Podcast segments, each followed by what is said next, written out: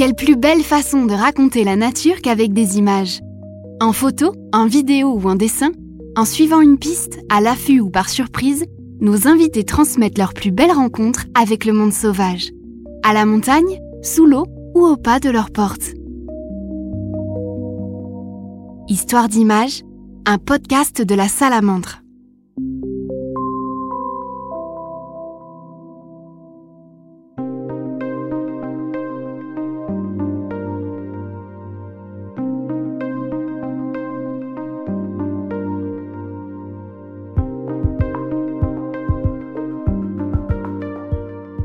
Maxence Lamoureux est réalisateur de documentaires animaliers. Passionné par la grue cendrée, il a réalisé plusieurs films sur cet oiseau migrateur. En 2019, il a pu suivre la première migration d'une jeune grue entre l'Estonie et l'Éthiopie, en passant par l'Ukraine, la Turquie et Israël. Le réalisateur revient sur ce voyage traversant les frontières créées par les humains sur fond de tensions géopolitiques, tout en suivant un oiseau qui se déplace sans contrainte dans une nature sans frontières.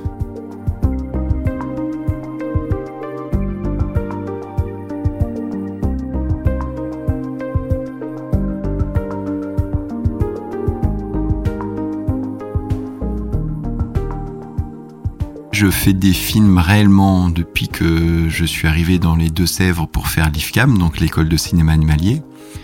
Avant, j'ai fait des études de cinéma, mais je ne faisais pas réellement de films. Donc, euh, je peux dire que j'ai commencé à faire des films en faisant des films euh, animaliers, donc à, à en filmant la nature. J'ai fait ces deux ans de formation et ensuite, euh, bah, j'ai continué à faire des films indépendants entre autres. Celui dont on va parler aujourd'hui, c'est un film qui a commencé de manière très indépendante, puisqu'on n'a pas eu de financement tout de suite, et ensuite il s'est euh, transformé en film. Il y a une partie euh, assez euh, libre, on va dire, dans le choix du sujet et dans le traitement du sujet, puisque du coup on était un peu parti en live à l'aventure. Et euh, du coup, j'ai commencé à découvrir la nature en arrivant à l'IFCAM. Je ne connaissais quasiment rien à la nature. Hein. Je discernais pas euh, une mésange charbonnière d'une mésange bleue hein, à l'époque, donc euh, j'étais vraiment très très loin. Et je ne connaissais pas les grues non plus. J'ai découvert les grues réellement en faisant mon premier film sur les grues cendrées, donc c'était en 2010 qu'on a commencé le tournage. En fait, euh, à la fin de la formation de l'IFCAM, on a l'habitude, une tradition, c'est euh, de faire un film euh, en groupe, ensemble, avec tous les élèves de la promotion. Et nous, on a choisi La Grue Cendrée. Pourquoi? Parce que il fallait qu'on tourne au mois d'octobre, à partir du mois d'octobre, qu'on voulait faire un road trip. Nous, road trip plus mois de septembre, c'était Oiseau Migrateur. Et donc oiseaux migrateurs en septembre, euh, bah, c'est les oiseaux qui sont un peu plus tardifs à quitter nos contrées, donc euh, orientés assez vite sur la grue cendrée. Parce que aussi je réalisais le film avec euh, un collègue qui s'appelle Arnaud Devroute, qui est donc euh, champenois et qui connaissait bien la grue cendrée parce qu'il connaissait le lac du Der. Et donc voilà, on a choisi la grue cendrée, mais moi à l'époque je ne connaissais pas du tout l'espèce.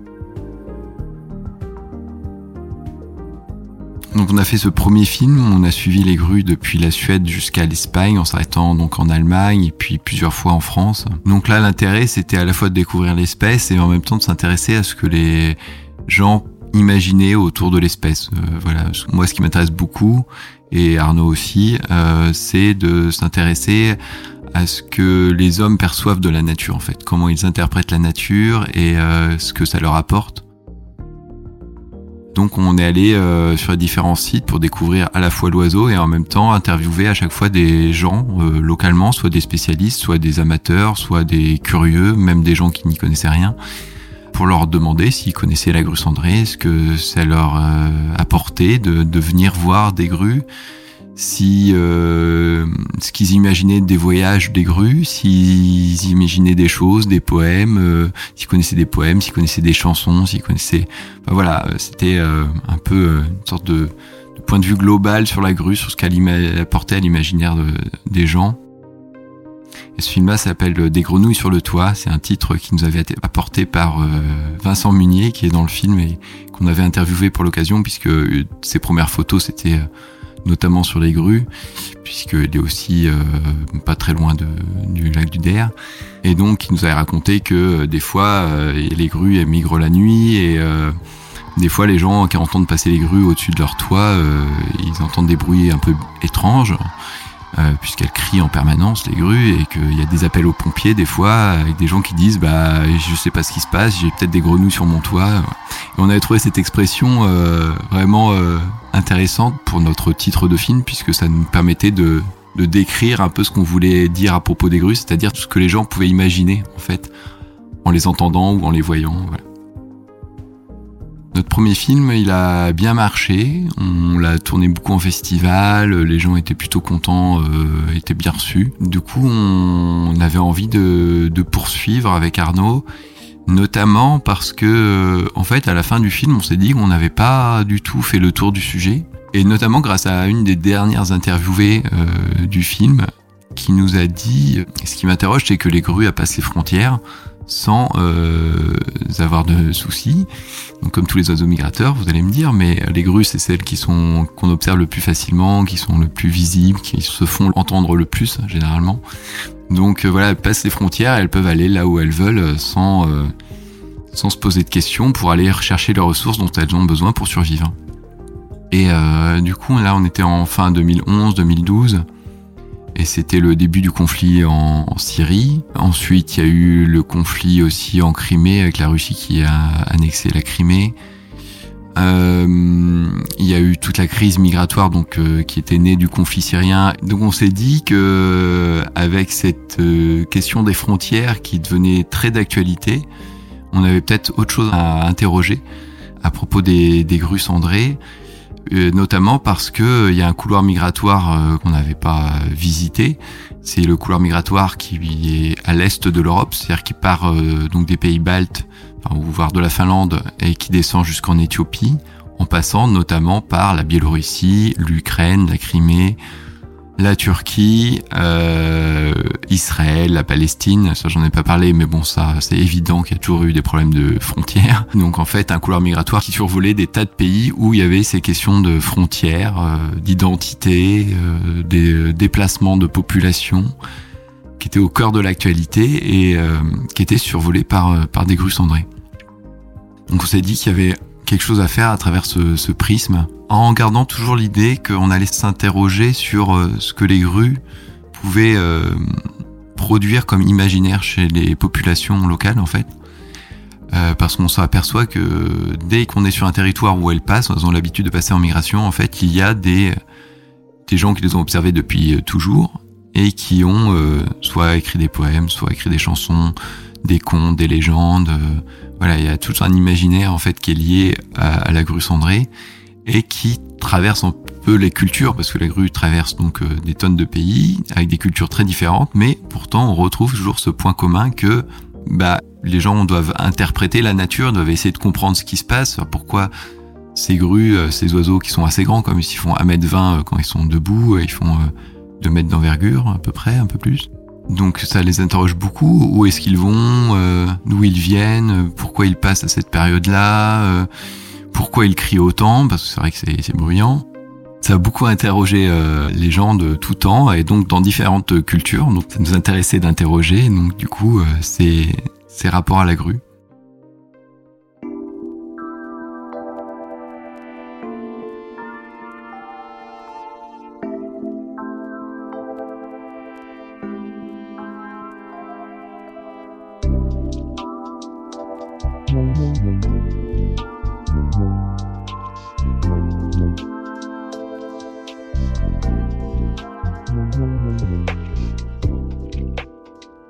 Donc on, se décide de, faire notre film euh, à notre façon. Euh, on va filmer euh, ce couloir migratoire des grues, donc de la Finlande jusqu'à l'Éthiopie, en s'arrêtant donc dans des pays où on peut voir des grues et en même temps rencontrer des personnes qui peuvent nous parler de leur culture par rapport à la grue. On a un producteur qui nous suit depuis le début, qui est très sympa, qui fait son possible, mais faire un film qui est à la fois animalier, à la fois un poil géopolitique et à la fois culturel. Sur la télévision française, c'est très compliqué, voire impossible, puisque là on mélange trop de choses à la fois. En fait, euh, il faut rentrer dans les cases et il n'y a pas de cases animalier, politique, euh, géopolitique. Euh, voilà, c'est pas possible. Donc on se décide à faire le film même sans financement extérieur et on, part, on se dit on va commencer le tournage et puis peut-être qu'en cours de route on trouvera des financements, on arrivera à convaincre des gens.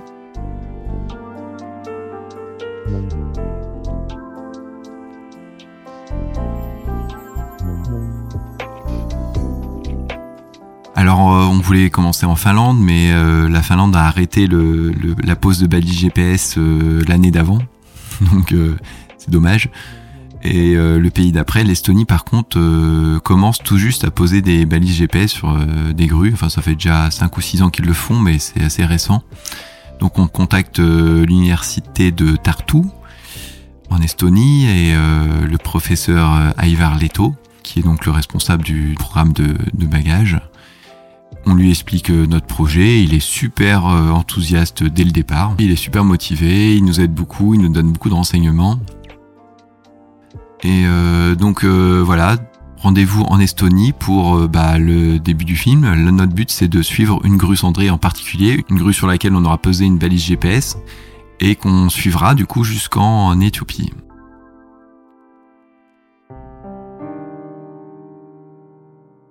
Et là, ça tombe bien, en Estonie, euh, il y a déjà quatre générations de grues d'un nid en particulier à un lieu particulier qui ont fait exactement le voyage qui nous intéresse, c'est-à-dire partir de l'Estonie, direction plein sud, Biélorussie, Ukraine, Crimée, Turquie, Israël, Palestine, Égypte, euh, traverser du Soudan pour arriver en Éthiopie. C'est exactement le, trajet qu'on veut, donc on y va, on suit l'équipe de scientifiques qui attrape euh, les grues en Estonie, et donc euh, on arrive 4 heures du matin, euh, premier jour, donc le lendemain de notre périple en avion, donc on est complètement décalqué, à l'aube en Estonie, parce qu'il faut attraper les grues à l'aube, et euh, on arrive, on rencontre des scientifiques sur place euh, à 4 heures du matin, c'est assez drôle. Et donc ils vont se positionner et puis ils essayent d'attraper les grues euh, qui sortent du nid. En fait, qui c'est les jeunes grues à suivre leurs parents et vont chercher à manger dans les champs autour du nid. Bon, le premier jour ça ne marche pas, le deuxième jour ça ne marche pas, le troisième jour ça ne marche pas. Le quatrième jour, euh, l'équipe de scientifiques n'est même plus là parce que bah, ils ont tous autre chose à faire. Il ne reste plus que Ivar Leto qui essaye d'attraper une grue tout seul, sauf qu'il a, on sait pas trop exactement quel âge il a, mais il avait plus de 60 ans, des problèmes cardiaques. Euh, voilà. Donc nous, ça nous inquiète un peu. Euh, finalement, les grues sortent un peu trop loin, donc il peut même pas leur courir après. Ouf, ça nous rassure. Cinquième jour, les autres scientifiques peuvent l'accompagner cette fois. Ils arrivent à attraper des grues on leur pose des balises GPS, tout va bien, on a notre potentiel personnage. Sauf qu'en fait, euh, on découvre que c'est pas les grues qui sont censées aller en Éthiopie qu'on a sur lesquelles on a posé des balises GPS euh, ce jour-là. Je dis bah mince, c'est un peu dommage. Bon, c'est pas grave, c'est un film, on raconte Axel et puis euh, tant pis. Mais bon, il nous dit en fait, nous on était censé être là donc 10 jours, ça fait ça 5 jours qui sont passés. Il nous dit euh, normalement on doit aussi aller attraper donc les grues qui se trouvent près d'un petit village qui s'appelle Aya, et on va attraper ces grues là et c'est celles-là qui doivent aller en Éthiopie.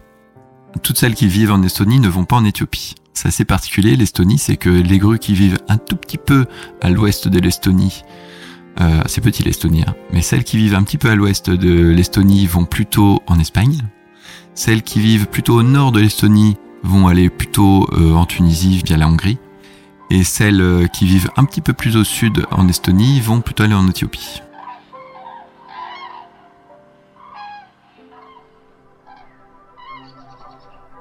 Un des principaux sujets de leur recherche, c'était d'essayer de comprendre bah, cette différence de culture. Hein, eux, ils parlent vraiment de culture euh, des grues en Estonie. Pourtant, elles se regroupent toutes à des moments, mais voilà, il y a celles qui elles ont chacun une sorte de culture de, la, migration. Et, euh, et, donc, du coup, on, va à Aya le, le, 6 ou 7e jour. Euh, donc, même dispositif, les scientifiques se planquent et attendent que les grues sortent. Et là, coup de bol, tout se passe super bien. contrairement, on voit la première capture, ils arrivent à attraper les grues dès le premier jour. Euh, il y a deux poussins, ils posent une balise euh, GPS sur euh, l'un d'eux et l'autre il a juste des bagues. Et donc ce poussin qui a une balise GPS s'appelle Aya 5 parce que c'est Aya, c'est le nom du village où il est né, enfin c'est juste à côté. Et 5, c'est parce que c'est la cinquième balise GPS qui est posée sur un poussin de ce nid-là. Donc c'est notre grue Aya 5 qui sera donc le personnage de, notre film.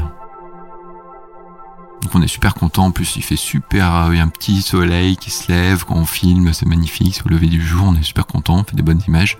On a un personnage, euh, c'est vrai que pour faire un film, c'est sympa d'avoir un personnage, quoi. Surtout un personnage euh, animalier, euh, voilà, et ça sera un vrai personnage. On se dit, celui-là, on pourra le retrouver. Au moins, on espère au moins une fois ou deux sur le périple. Parce que, bah, il y a eu Aya 1, Aya 2, Aya 3 et Aya 4. Donc, on a des données sur les différentes balises GPS qui ont été posées sur les poussins des générations précédentes. Donc, on sait à peu près la période à une ou deux semaines près à laquelle ils partent d'Estonie. On sait à peu près quelles étapes ils font, à peu près à quelle période. Donc, on sait à peu près où la retrouver et quand on se dit qu'avec un peu de chance, on la retrouvera à deux trois endroits. Donc on va en sud de l'Ukraine mi-octobre, sur le site d'Askania Nova, qui a un très joli site, un petit morceau de steppe euh, relictuel de ce qu'il y avait comme steppe euh, auparavant euh, dans le sud de l'Ukraine. Une réserve où il y a donc des grues qui, viennent se poser durant la migration. Bon, en fait, à l'époque on y est, on, Aya 5 décolle de. Alors, elle s'était arrêtée en Biélorussie, comme euh, dans le nord de la Biélorussie, comme il était censé euh, se faire. Sauf qu'elle décolle de la Biélorussie. Et au lieu de descendre vers l'Ukraine, elle euh, prend la route de l'ouest vers la Hongrie. Donc pas du tout sur le couloir migratoire qui nous intéresse. donc on est un petit peu voilà. Donc on, filme ce qu'on a filmé en Ukraine. Il se passe des choses superbes humainement avec les populations locales. Mais notre grue n'est pas là. Euh, bon, c'est pas grave, on se dit que peut-être qu'elle changera de direction, on ne sait jamais, peut-être qu'elle peut rejoindre encore l'Ukraine depuis la Hongrie, c'est pas impossible. On rentre chez nous, on attend un mois et on va en Turquie du coup le mois suivant, puisque du coup les crues traversent la Turquie vers le mois de la novembre, euh, fin novembre, début décembre. On filme ce qu'on a filmé en Turquie. Notre grue ne bouge pas de Hongrie. Elle est toujours là-bas. Bon, bah, on la filmera pas en Turquie non plus. Donc euh, voilà, mais c'est pas grave. On perd un peu espoir, à vrai dire, mais euh, mais c'est pas grave. Euh, on continue notre tournage. On se dit que bah on filmera des grues en Éthiopie et puis soit on rajoutera une balise GPS en image de synthèse sur une grue qu'on aura filmée en Éthiopie. On dira qu'on l'a retrouvée. Est-ce qu'on a vraiment envie de mentir en faisant un documentaire? Ça, c'est une euh, question très épineuse quand on fait du film documentaire. Jusqu'à quel point on a le droit de mentir? Alors on fait du film. De toute façon, à partir du moment où on fait du film, on ment. Ou alors on dira qu'on lui racontera sa vraie histoire et on dira qu'on l'a jamais retrouvé. On verra. Juste avant de partir en Éthiopie, genre une semaine avant de partir en Éthiopie, notre grue bouge de Hongrie. Alors, elle bouge en Hongrie, ça se passe sur, euh, je crois, 5 jours. 5 euh, jours de voyage, elle a fait. Elle bouge en Hongrie, elle part vers le sud de la Hongrie. Qui n'est pas normal parce que normalement pour aller en Tunisie, il faut aller plutôt vers le sud-ouest. Donc elle bouge vers le sud de la Hongrie d'abord, et ensuite elle longe les côtes de la Grèce. Elle traverse la Méditerranée, elle arrive en Libye, elle traverse donc le désert du Sahara, elle arrive au Soudan où elle commence à donc à s'orienter vers l'est et elle arrive en Éthiopie. Euh, tout ça en 5 ou 6 jours. Donc ce qui est un périple euh, assez intéressant. Les scientifiques euh, estoniens n'ont jamais enregistré un tel comportement migratoire, puisque ça veut dire quand même traverser du désert pour des oiseaux qui sont quand même assez proches plutôt des milieux humides que, du désert. C'est assez surprenant, puisque bon, généralement, elles se reposent toujours les pattes dans l'eau. Euh, mais voilà, elles arrivent en Éthiopie. Euh, on se dit c'est génial, on a quand même euh, un enregistrement d'une première scientifique. Donc ça, c'est quand même assez cool quand on fait un film documentaire. On dit ah, c'est quand même pas mal quoi. On a quelque chose à raconter au moins. voilà, une première scientifique, c'est sympa. On va la retrouver en Éthiopie en plus. on espère. c'est chouette. sauf qu'on comprend pas, c'est que en fait, il y a un super site estonien qui nous permet de suivre euh, le déplacement quasiment jour par jour euh, des grues et même de d'un tout autre tas d'oiseaux. En fait, ils mettent des GPS sur plein d'oiseaux et en fait, le site est public et on peut aller voir tous les jours où se trouvent les oiseaux. C'est assez sympa. Et donc sur le site, ce qu'on comprend pas, c'est que bah, le dernier pointage de de notre grue Aya 5, il est au Soudan. On voit clairement que la trajectoire se dirige vers l'Éthiopie, mais le dernier pointage est au Soudan. Alors on se dit merde, qu'est-ce qui s'est passé euh, euh, En passant la frontière, euh, c'est fait désinguer, euh, le GPS ne marche plus, euh, qu'est-ce qui se passe Bon, les scientifiques ne savent pas trop, ils se renseignent.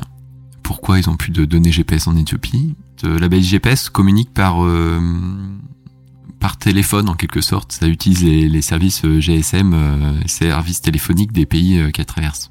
Donc elle donne des données quand elle capte, si elle capte en fait. Donc maintenant on capte quand même dans beaucoup d'endroits. En Éthiopie aussi on arrive à capter, mais par contre euh, ils n'avaient pas leur abonnement ou leur forfait, si on veut, en Éthiopie avec les télécoms éthiopiens. Ils n'avaient pas d'abonnement avec les télécoms éthiopiens. Donc, euh, la balise GPS euh, ne pouvait pas transmettre euh, ces données de positionnement sur le téléphone. Donc on n'avait pas de, de, position GPS. Voilà. donc on sait qu'elle est là-bas, on a prévu d'y aller. On a déjà nos tickets d'avion parce qu'on les avait achetés quand même un peu à l'avance. Donc on peut pas retarder notre, notre tournage on se dit bah on y va, on sait qu'elle est quelque part en Éthiopie, oh, c'est un petit pays, hein. c'est un très grand pays. Retrouver une grue en Éthiopie, euh, ok, allez, soit on a euh, on avait prévu euh, une dizaine de jours de tournage là-bas. Alors on a quand même on avait quelques indices. Hein. Donc on avait quand même les données de Aya 3 et Aya 4 qui étaient allés en Éthiopie un ou deux ans. Et donc on a vu les habitudes de la famille de Aya, puisque Normalement, c'est les mêmes parents. Enfin, il y a une grande chance, au moins que ce soit le même mâle. Donc, euh, on a regardé où ils avaient l'habitude d'aller. Donc, il y avait deux sites principaux. Le lac Tana, qui est donc au nord de l'Éthiopie, qui est un grand lac où il y a beaucoup de grues qui passent l'hiver, qui est un très grand site. Et puis, euh, elle passait aussi quelques semaines sur un site euh, beaucoup moins connu, qui est juste au nord de la capitale, où il n'y a pas vraiment de lac, euh, de zone euh, d'eau significative. Il y a effectivement quelques mares, mares et petits étangs de très faible profondeur. Donc on se dit, qu'est-ce qu'on fait? Est-ce qu'on va directement au lac Tana? Sauf que lac Tana, en fait, depuis la capitale et donc depuis l'aéroport, il faut quasiment deux jours de voiture. C'est qu'à 3 ou 400 km, je crois. Enfin, c'est ridicule pour nous, mais en fait, là-bas, il faut compter plus d'une journée de voiture. Ou est-ce qu'on essaye ce petit site euh, inconnu euh, au nord de la capitale, mais qui se trouve du coup à même pas une demi-journée de la capitale? On se dit bah ouais, le plus simple c'est de commencer par là. C'est pas loin, on, y accède plus facilement. Euh, on va tenter là-bas. Ok, donc du coup on arrive en Éthiopie, on sait que notre grue est là-bas. On se dit on va tenter ce petit site là, donc on y va avec un guide et euh, un scientifique spécialiste des grues euh, en Éthiopie, mais lui qui ne connaissait pas du tout ce site-là non plus, c'était plus un spécialiste de la grue euh, couronnée. Et du coup, on arrive sur ce site. Alors, nous, on a des données GPS des années précédentes. Il y a deux ou trois potentiels lieux de dortoir. Parce que bah, là où c'est le plus facile quand même de filmer les grues, c'est quand même au dortoir, parce qu'elles y passent le plus de temps, parce qu'elles le bougent moins euh, et parce que bah, c'est euh, des sites qui sont connus alors que c'est vrai que les sites de nourrissage, bon, ça peut varier quand même euh, de jour en jour et puis c'est un peu moins stable. Bon, le problème du dortoir, c'est que elles arrivent, il fait presque nuit, elles décollent, il fait à peine jour. Les grues sont très matinales et se couchent assez tard. ce qui est embêtant quand on veut filmer, puisqu'on n'a pas des caméras qui filment de nuit. Donc, euh, mais bon, on se dit, on va essayer de trouver le dortoir de ce groupe de grues. Ce site-là, c'est un petit étang euh, qui fait peut-être un hectare. Euh, c'est pas, pas grand, mais il est en deux morceaux en quelque sorte. Euh, on est dans une zone euh, géographiquement qui ressemble à beaucoup de zones qu'affectionnent les grues en fait. c'est assez marrant. C'est un plateau en quelque sorte avec des petites collines euh, très éloignées les unes des autres, hein, des petites collines qui font 50-100 mètres d'altitude grand maximum, avec des grandes zones plates entre les collines, plates plus ou moins vallonnées, mais très très très très légèrement, avec des zones plus basses. Dans les zones plus basses, il y a des mares l'hiver, et puis l'été, il y a quelques-unes qui sont encore un peu en eau, quoi. Et c'est vrai que ce paysage, il ressemble un peu au paysage de Gayo Canta en Espagne, qui a un très gros site d'hivernage des grues aussi. Il ressemble à des sites que j'ai vus aux États-Unis, par exemple, euh, euh, où il y a aussi, alors pas des grues cendrées, mais d'autres espèces de grues euh, qui vivent un peu dans les mêmes conditions. Et ça ressemble aussi euh, géographiquement, enfin visuellement, en tout cas, il y a, y a quelque chose qui ressemble. En tout cas, ça fait, ça fait beaucoup penser. Donc, on sent que c'est un paysage qui est accueillant pour les grues. C'est des champs, beaucoup de champs cultivés. Euh, il y a des la population partout, et donc tout, tout est cultivé. Donc euh, beaucoup de céréales. Donc ce qu'affectionnent aussi les grues, puisqu'elles se nourrissent beaucoup, euh, sont très liées euh, aux, cultures humaines, euh, aux cultures de céréales notamment. Et donc on se dit que effectivement c'est un site qui, est, assez favorable. Alors on connaît d'après nos, nos, données à trois sites potentiels de dortoirs on les visite. En fait, il y en a deux qui sont quasiment asséchés parce que c'était une année particulièrement sèche cette année-là. L'hiver, il avait quasiment pas plu. Et donc, il y en a un qui est encore en eau, euh, qui est juste en dessous d'une colline et sur la colline il y a un village. On se dit quand même que c'est un peu près d'un village. Euh, les grues, quoi, quand même tendance un petit peu à fuir la présence humaine. Mais bon, il y a ce site-là. On commence à connaître un petit peu les grues. Avec Arnaud, on se regarde, on réfléchit, on se dit, quand même, ça sent bon. Ça, sent un peu la grue.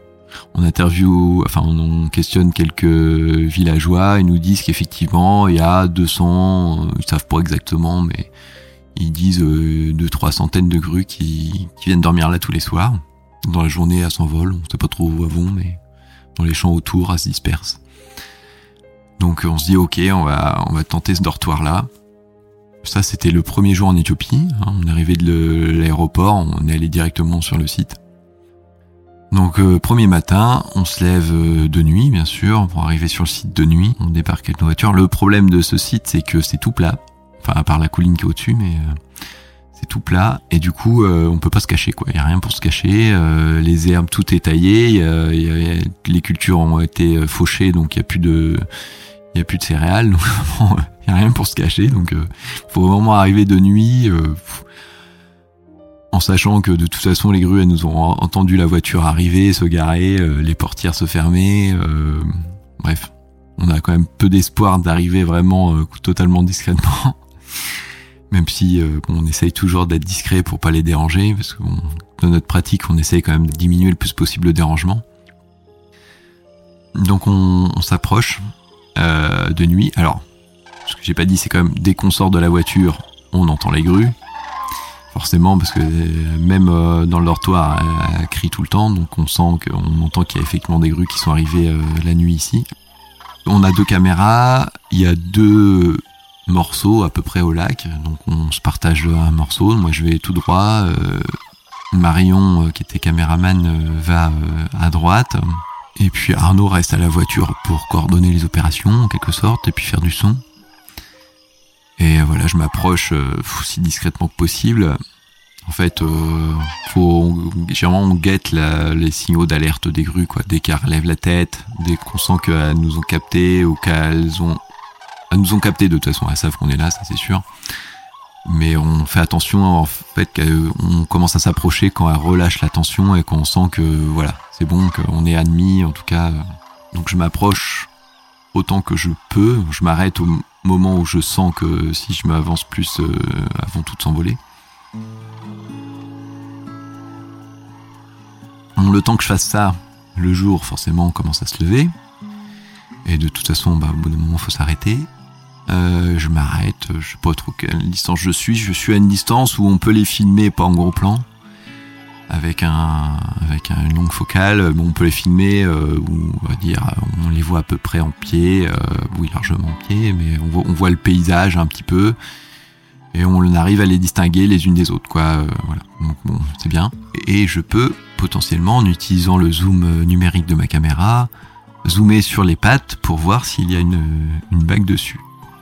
Donc je parcours, quoi Il y a 80, 70, 80 grues qui sont devant moi. Elle commence à s'envoler, hein, euh, puisque le jour se lève, donc euh, elle, euh, dès que le jour se lève, hop, elle part. Donc il y en a déjà 20, 30 de parties. Donc il reste une cinquantaine devant moi. Je zoome sur les pattes. alors au début il fait tellement nuit que tu vois pas grand chose parce que bon la caméra elle est quand même a quand même du mal à, à faire le jour. elle fabrique pas la lumière. C'est dommage.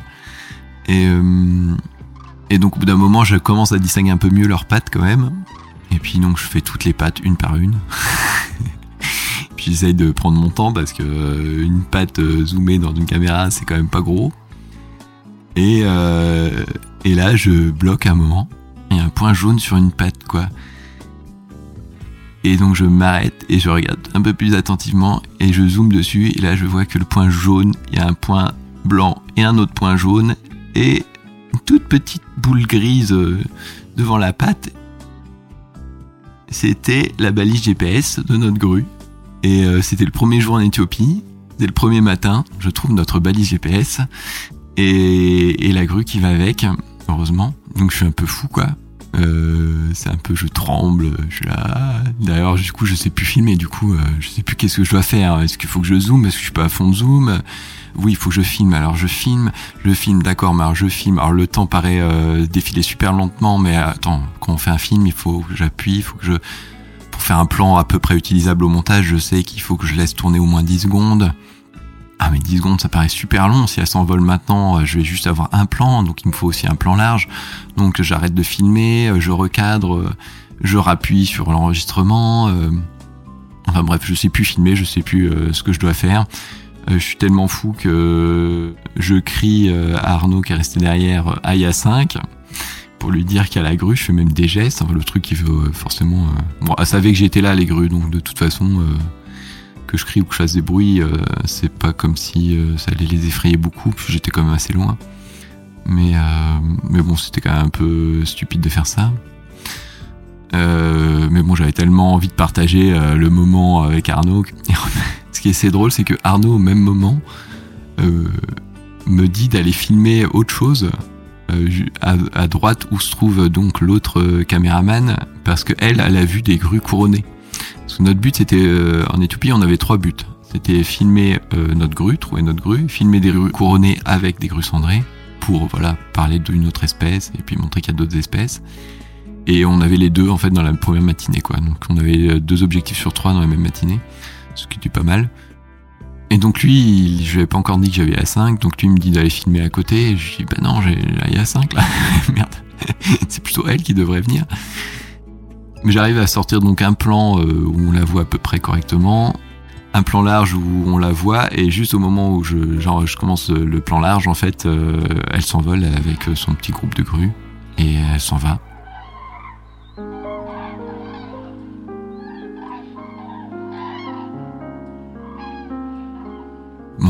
Quoi. On est trop content, première journée en Éthiopie, euh, hop, notre grue, oh, des grues couronnées avec notre grue, euh, nickel, super, bon bah il nous reste 9 jours à passer là, euh, on va pouvoir aller filmer des hippopotames, d'autres oiseaux, aller filmer les singes Gélada aussi, enfin du coup on va pouvoir faire tout ce qu'on voulait faire, trop bien. On se dit quand même, bon j'ai qu'un plan et demi, c'est un peu court, on va quand même rester, on sait qu'elle est là, on va rester de au moins trois jours. Enfin, on va voir, on va rester un peu sur place pour, euh, pour essayer de faire des plus gros plans, la voir à d'autres, d'autres endroits. Ça pourrait être sympa d'avoir des comportements. Et puis, j'ai pas vu le frère aussi, parce que j'ai vu une base GPS avec les bagues, mais j'ai pas vu les bagues du frère. Donc on sait pas si le frère est là. Et donc on se dit on va rester un petit peu plus longtemps. On a passé trois jours à sillonner et encore et encore toute la zone. On a fait 10 km en 4x4 dans toute la zone. On a spoté toutes les grues qu'on voyait sur tous les sites euh, de nourrissage, euh, se nourrissent un peu partout euh, dans la zone parce qu'il y avait des céréales un peu partout. On est venu tous les soirs, tous les matins sur le dortoir au même endroit. On n'a pas réussi à la revoir. On n'avait toujours pas les informations GPS, donc on savait pas où elle allait dans la journée. Quand on est revenu en France, ils ont enfin pris l'abonnement télécom. Et donc on a eu toutes les informations GPS de tous les jours, même les jours où on était là-bas On a pu comparer avec nos déplacements à nous. Il y a un matin on était devant, elle était là, dans le dortoir, on l'a pas vue, alors qu'elle était devant nous a priori. Euh, les scientifiques ont l'habitude de rechercher euh, leur grue, euh, de respotter leur grue. nous ont dit que de toute façon, il y a bien souvent, on, sait qu'elle est devant nous, mais on n'arrive pas à la voir parce qu'elles sont trop loin ou les bagues sont cachées. Bref. On a vu aussi que dans la journée, elle allait très souvent sur un petit plateau, une sorte de colline plateau, pour se nourrir avec son groupe. Elle passait quasiment toutes ses journées là-bas et c'est quasiment le seul plateau du coin où on ne peut pas accéder en voiture. Donc nous, on s'est amusé à tourner tout autour, mais euh, on a fait vraiment euh, sur 20-30 km de large tout autour, parce que généralement les grues avant se nourrir, ça, sur un périmètre de 30 à 40 km autour. Mais bon, cette colline-là, en fait, on ne peut pas y accéder en voiture, donc on était vraiment tout près. Hein. On est passé au pied plein de fois, mais euh, on n'a jamais pu monter dessus. Puis nous, on s'est pas dit, ah tiens, cette colline-là, on n'est pas allé. On l'a pas vu, mais au bout d'un moment, on s'est dit, bon, c'est pas grave, on a une image on va quand même aller faire nos autres trucs. On a fait nos autres trucs, on est revenu quand même deux jours euh, avant de partir sur le site pour refaire le dortoir, pour refaire euh, la recherche. On l'a pas revu, donc en tout on a resté cinq ou six jours sur place quand même. Et on l'a vu en fait qu'une seule fois le premier matin. Donc c'était quand même un gros coup de bol quoi. Donc c'est euh, l'image forcément qui est un peu restée du film parce que bon c'était forcément une grosse émotion, un gros coup de bol. Enfin voilà, je, sais pas combien de chances on avait de, tomber dessus, mais c'était quand même euh, voilà, on était super contents. On a prévenu les, scientifiques. Forcément, ils étaient super contents qu'on retrouve leur grue parce qu'eux aussi ils s'inquiétaient parce que bon, ils avaient pas de nouvelles depuis qu'ils étaient arrivés en Éthiopie, donc on a pu leur envoyer une photo. Oui, c'est ça que j'ai fait d'ailleurs pendant les. Je sais pas combien de temps ça a duré en fait, le temps que je l'ai eu devant la caméra avant qu'elle s'envole. J'ai aucune notion du temps. Je pense que ça a dû durer une ou deux minutes grand maximum. Euh, mais du coup, j'avais, je pensais à filmer, mais du coup, j'étais trop content aussi pour les scientifiques et je me dis qu'on leur devait bien ça, donc j'ai aussi pris le temps de faire une photo. Donc euh, voilà, c'était notre histoire de, notre grue Aya 5. Alors euh, pour la petite histoire, forcément ça s'est pas terminé là. Nous, on a voulu on a voulu poursuivre un petit peu l'aventure. Alors les scientifiques qui étaient tellement contents nous ont subventionnés on a pu compléter du coup notre film avec deux tournages, euh, un en Israël parce que du coup on n'avait pas l'argent pour s'y arrêter euh, à l'aller, du coup on y allait au retour. Et le deuxième ou troisième jour on était sur place, euh, on était dans la réserve, donc c'est la réserve de Oula Valley, qui est vraiment l'énorme spot de grues en Israël. Il peut y avoir jusqu'à 60 000 grues je crois. On voit un moment débarquer de très très très haut en plein après-midi. Beaucoup de grues qui tombent littéralement du ciel hein, parce que des fois elles se laissent tomber c'est assez marrant j'aime bien voir ça c'est qu'elles se mettent euh, avec les ailes un peu euh, en mode parachute elles se laissent tomber du ciel en fait c'est assez drôle. Et elles sont très très hautes donc on sait que c'est pas des grues qui étaient dans les champs autour c'est des grues qui viennent de loin et on les voit arriver du sud. Donc on sait que se dit ah c'est peut-être des grues qui viennent d'Éthiopie et donc on les voit tomber, euh, je sais pas, il y avait euh, quelques centaines. Et donc du coup le soir je, regarde euh, où est euh, la balise GPS de IA5. Elle est arrivée en, Israël, à cet endroit-là. Donc parmi les grues qui sont tombées autour de nous, il y avait notre grue. Alors forcément on a essayé de la trouver dans les deux jours qui nous restaient. Mais alors les champs sont très très grands. Et les grues sont très très très très nombreuses par rapport à là où on était en Éthiopie.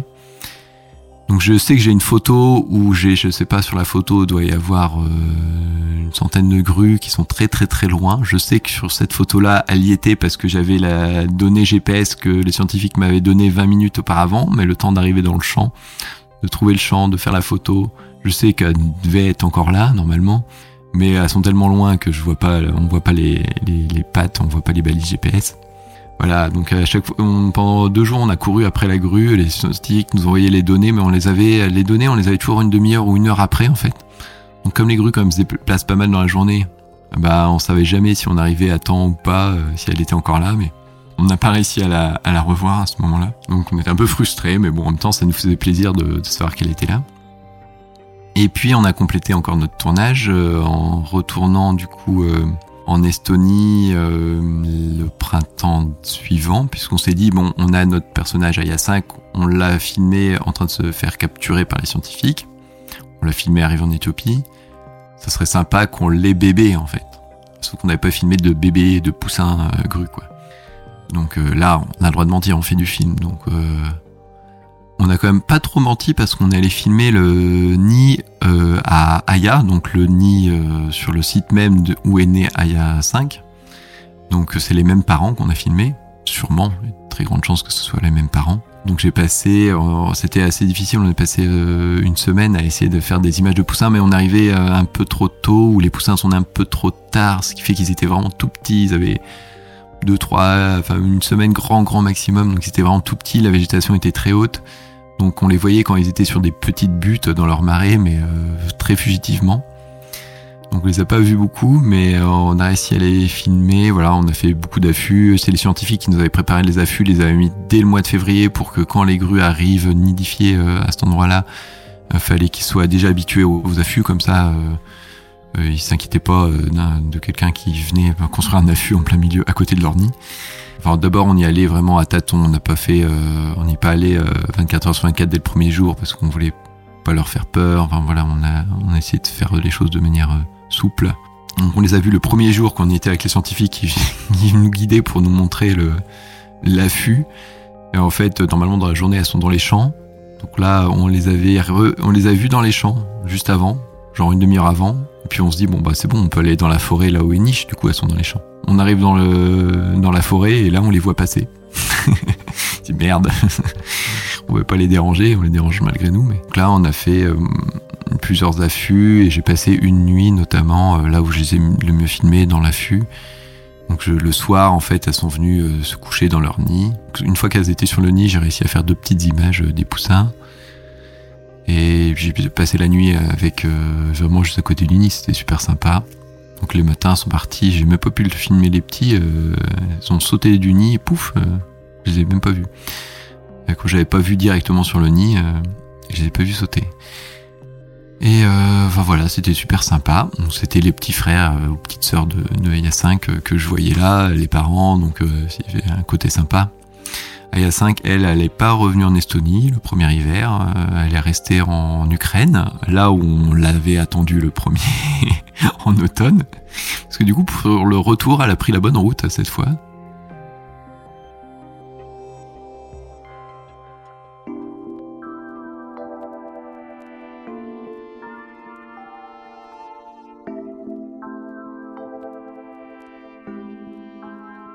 On a fait cette première version du film avec tous ces tournages-là. Euh, et une fois qu'on a fait cette première version du film, qu'on a présenté en festival, euh, on a réussi à convaincre cette fois la chaîne de télé Ushuaïa TV de investir dans, dans ce projet-là pour repartir en tournage, en fait, euh, compléter le film, le refaire en quelque sorte, mais le compléter plus.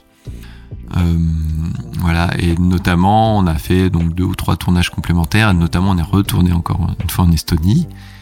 Donc c'était euh, Aya 5 avait deux ans, et c'était la première printemps qu'elle passé en Estonie.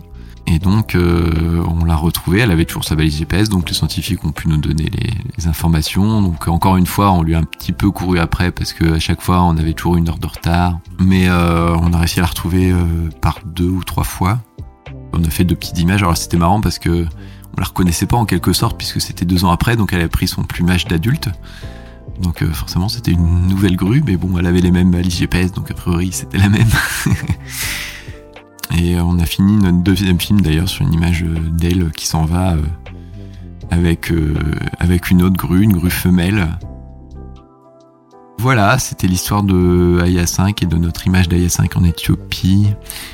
Et euh, bon, elle est retournée, elle a remigré, et cette fois-ci, elle a migré en Tunisie. Comme quoi, c'était une grande voyageuse. Donc, euh, elle a passé par la Hongrie, hein, par laquelle elle était déjà passée, donc elle était euh, poussin, enfin juvénile. Donc, elle est arrivée en, en, Tunisie où elle a passé un hiver. Au printemps suivant, enfin au mois de janvier, quand elle est repartie de Tunisie, sa balise GPS s'est interrompue en repartant. Alors on sait pas. Euh, moi j'ai l'impression que c'était vraiment à la période où elle était censée repartir. je pense que elle a fini au fond de la Méditerranée, la balise GPS au moins. Peut-être la grue aussi.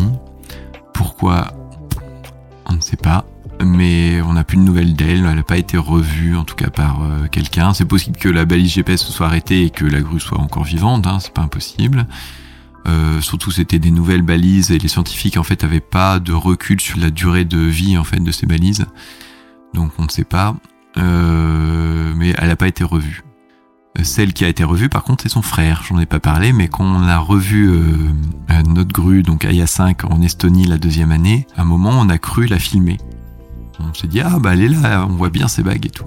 En fait, en rentrant à l'hôtel, on, regarde les images, je dis mais c'est bizarre, elle a des bagues bleu blanc rouge. Euh, Aya 5, elle a jaune blanc jaune. Et en fait, on regarde nos images de deux ans et demi auparavant quand on avait euh, posé les bagues. Et en fait, c'était les bagues du frère. Et du coup, bah, on était super content parce que le frère, euh, on l'avait pas revu en Éthiopie, on l'avait pas revu. Euh, les scientifiques, personne n'avait de nouvelles de lui. En fait, personne, elle n'avait pas été revue par aucun observateur sur nulle part. Donc, on a pu dire aux scientifiques que le frère était encore vivant lui aussi, et que la deuxième année était aussi revenu en Estonie. C'est vrai que le fait d'avoir fait le premier film, ça m'a un peu, enfin j'ai découvert une espèce, ça va vraiment, euh... bah voilà, ça m'a vraiment fait poser des questions sur, euh, c'est les questions qu'on se pose en fait pendant le deuxième film, c'est voilà, euh, derrière les grues, il y a vraiment des cultures humaines, enfin des, de culture qui a été générée chez différents peuples, et c'est un lien assez fort en fait. Euh, une expérience propre à l'humanité en fait qui est euh, donnée par la nature en fait en quelque sorte. Et pour moi c'est une des clés de la euh, du partage que l'humanité peut faire en le point commun que les peuples peuvent trouver entre eux quoi. C'est la nature et leur expérience de la nature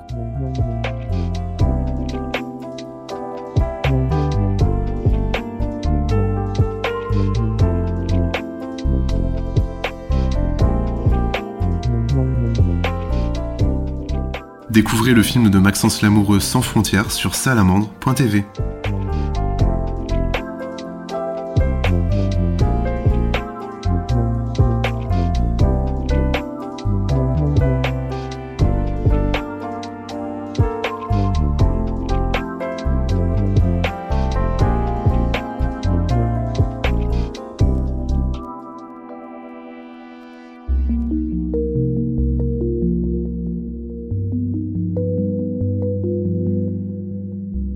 D'image est un podcast de la Salamandre réalisé par Sébastien Poiré.